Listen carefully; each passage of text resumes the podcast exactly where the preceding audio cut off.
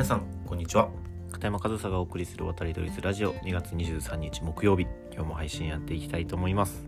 で、えーここ数日ですねドイツ野球を中心に、まあ、ヨーロッパ野球についてちょっとコアな話をしているんですけど、まあ今日もその流れで、えーヨーロッパ野球、えー海外野球についてお話ししていきたいなと思っております。で、えー今日の話のテーマなんですけどアメリカ野球とヨーロッパ野球を同じ海外野球として一括りにしてはいけない理由というテーマでお話ししていきたいなというふうに思います。海外野球ってねよく言いますけど、まあ、日本の外を全て海外野球として同じ一括りにしてしまうとちょっと話がね噛み合わないところが出てくるんですよ。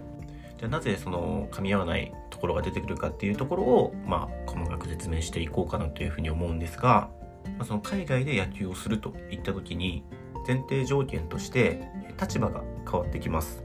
でその立場というものがアメリカ野球の場合挑戦者という立場で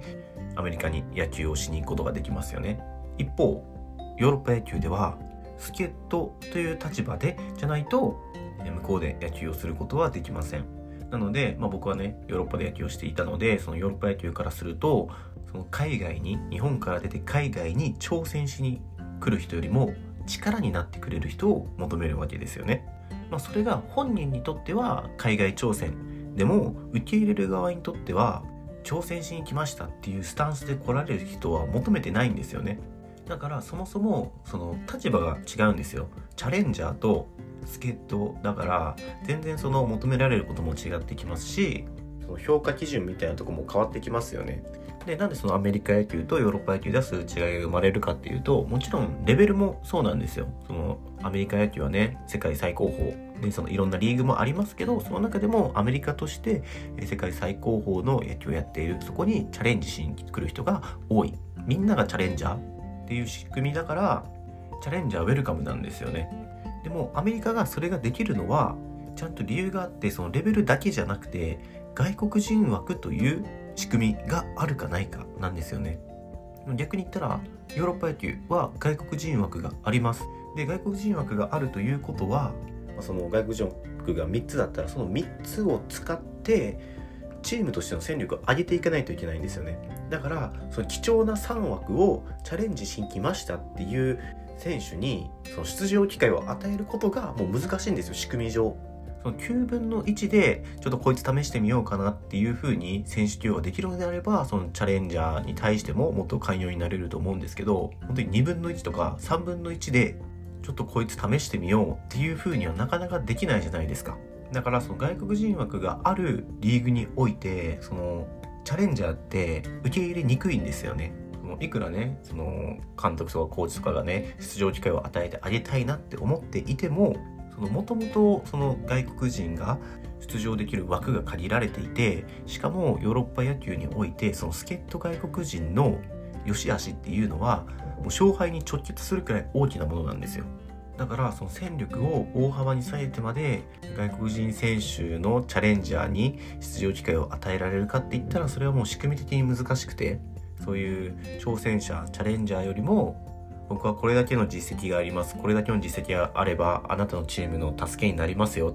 チームの戦力上げることできますよ。僕を取れば。みたいなスタンスの助っ人の方がやっぱり求められるようになるんですよね。だから全然そういう立場とか求められる人材とかが変わってくるからそのアメリカ野球ヨーロッパ野球を一括りに話してしまうと例えばアメリカに行ってえー今日の試合は出場機会が恵まれませんでしたみたいなね話とかあってもそれはおそらくもう一回チャンスは回ってくるんですよ。みんながチャレンジャーだしちゃんと監督とかコーチの目に留まればちゃんと試合で使ってもらえるチャンスは十分にあるんですけどそれがヨーロッパで今日出場の機会がもらえませんでしたっていう話をね外国人がしているとそれはもうその後も出場機会もらえることはないですよ。まあそういう違いがねアメリカ野球とヨーロッパ野球にはあったり、まあ、外国人選手でヨーロッパに行ってて出場機会がないっていうことは基本的にはないんですけどでもそのプロ契約とかじゃなくてただ単にそのチームに所属してプレーをしたいですっていう話でベンチには入るけど試合には出れません外国人枠があるから出れませんでね、そういう出れない人は外国人枠を理由にするんですけど、外国人枠があるから出れないのは分かっていたことで、外国人枠があるから出れませんはただの言い訳で、ただの自分の実力不足なんですよね。だからまあその辺の事情とか前提を知らずに、ヨーロッパ野球とアメリカ野球を同じカテゴリーとして海外野球としてね話をしても全然その話す内容っていうのは変わってきますしまあ、今ねあの僕がそのヨーロッパで野球していたっていうのと、まあ、日本じゃないその海外の野球って言ったらもアメリカ野球になるじゃないですか。だからこのアメリカとヨーロッパっていう言い方してますけど、ま、日本の野球もどちらかといったらヨーロッパ野球寄りなんですよね。その2つで言うと。なぜなら外国人枠があるから。で日本はその野球のねレベルが高いからもちろん助っ人外国人取りますけどプロ野球とかではね。取りますけどその助っ人外国人のパフォーマンスが試合に直結するほど大きな影響っていうのはない。そこはヨーロッパと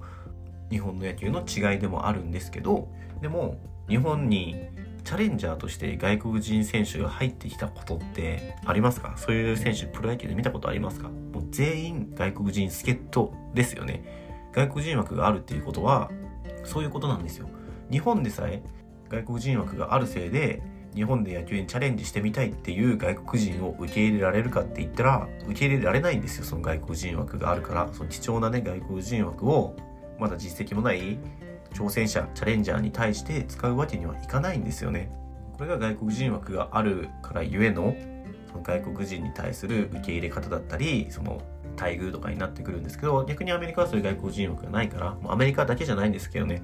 だから今日はそのアメリカ野球とヨーロッパ野球っていう風な分かりやすい言い方をしましたけど、僕の今日の話の肝っていうのはその外国人枠がある理由かない理由で、その外国人の受け入れ方が変わってきますよと。いう話なんですよね。で、ここ最近やっと野球最先進国の日本で育成枠で外国人選手を取ったりっていう動きがね、起こり始めましたよね。それこそソフトバンクでね、15歳のドミニク出身のオスーナ選手という選手が入団しましたでそれはもう育成枠で取ったからソフトバンクとしてはドミニカ出身であるオスーナ選手を育成していくつもりなんですよねあとはもう5年くらい前ですかね、えー、アメリカの方でもドラフト1位でしたっけね。かかっていたシュトワート投手をソフトバンクは獲得してメジャーやマイナー経験のないシュトワート投手をプロ1年目から受け入れるっていうことをしてまあ、スチュワート選手も、まあ、育成していくっていう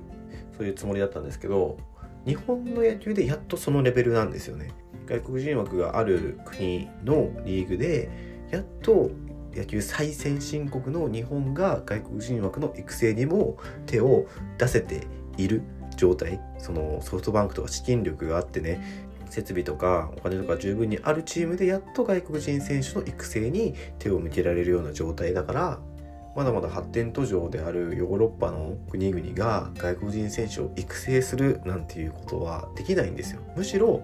自分の国の選手を育成することが最優先ですしその育成に対しても助っ人外国人が必要になってくるんですよね。まあ、その助っ人外国人はねそのチームのアンダー18とかアンダー15のコーチとかをね任せられることって結構多いんですけど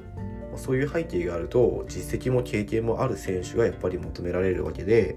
これからどんどん活躍していきますチャレンジして結果残していきますっていう若いチャレンジャーっていうのはヨーロッパ野球では求められないんですよね。もうそれは仕組み上仕方ないんですよ。でも逆にアメリカではもう若いチャレンジャーがどんどん求められてえ与えられたチャンスをものにした選手が上に上がっていけるっていう場所だから海外野球と一括りにしちゃいけないんですよね。その日本の外は海外ですけど海外にもいろいろあるから海外野球として一括りにしてはいけないということはちょっとこれはね、あの日本人の、日本にいる方からしたら、なかなかピンとこないことかなというふうに思ったので、その海外野球といっても、アメリカ野球、ヨーロッパ野球、まあもう他にもいっぱいありますけど、一括りにはしてはいけませんっていうね、でその理由も合わせて今日お話ししてみました。